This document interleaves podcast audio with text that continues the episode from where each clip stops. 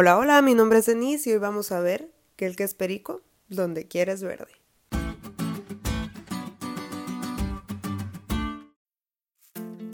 Cuando estaba en primero de secundaria hubo una crisis económica en mi hogar y mis padres no podían pagarme más el colegio adventista al que asistía, así que a mitad de curso decidieron cambiarme a una secundaria en la que iban puros niños que no aceptaban en otras escuelas.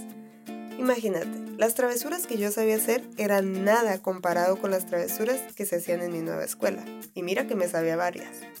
Yo recuerdo que le pedí a mis papás que me regresaran al colegio, pero aunque ellos quisieran hacerlo, el dinero simplemente no alcanzaba. En esa etapa de mi vida, a mí aún me importaba mantener un buen promedio, y yo les decía que en esa escuela mi promedio bajaría, a lo que mis padres con sabiduría respondían, el que es perico, mija, donde quieres verde refiriéndose a que si yo quería ser buena estudiante lo sería en Harvard o en la escuela del vecindario.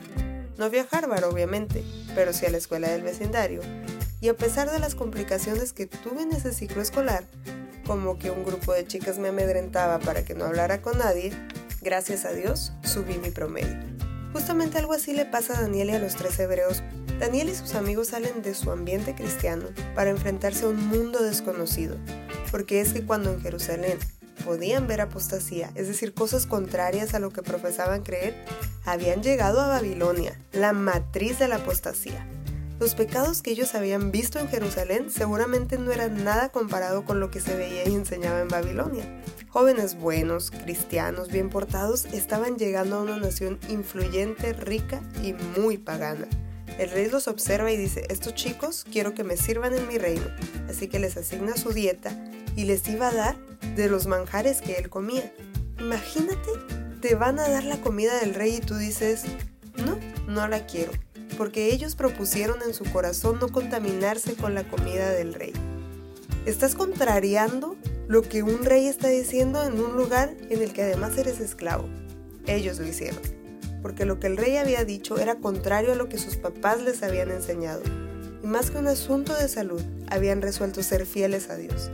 Y ayer vimos que su prueba duró 10 días y el Señor obró el milagro de hacerlos 10 veces más inteligentes. Dios honró la lealtad de los cuatro hebreos, cuatro jóvenes que a pesar de vivir en una cultura en donde abundaba la mentira, el error y los mitos, y no solo eso, sino que se les educaba en base a esas mentiras, errores y mitos, ellos decidieron ser verdes. En ellos Dios mostró su poder. Yo pude haber sido usada por Dios en la escuela de mi barrio, pero me limité a solo sacar buenas notas y callar.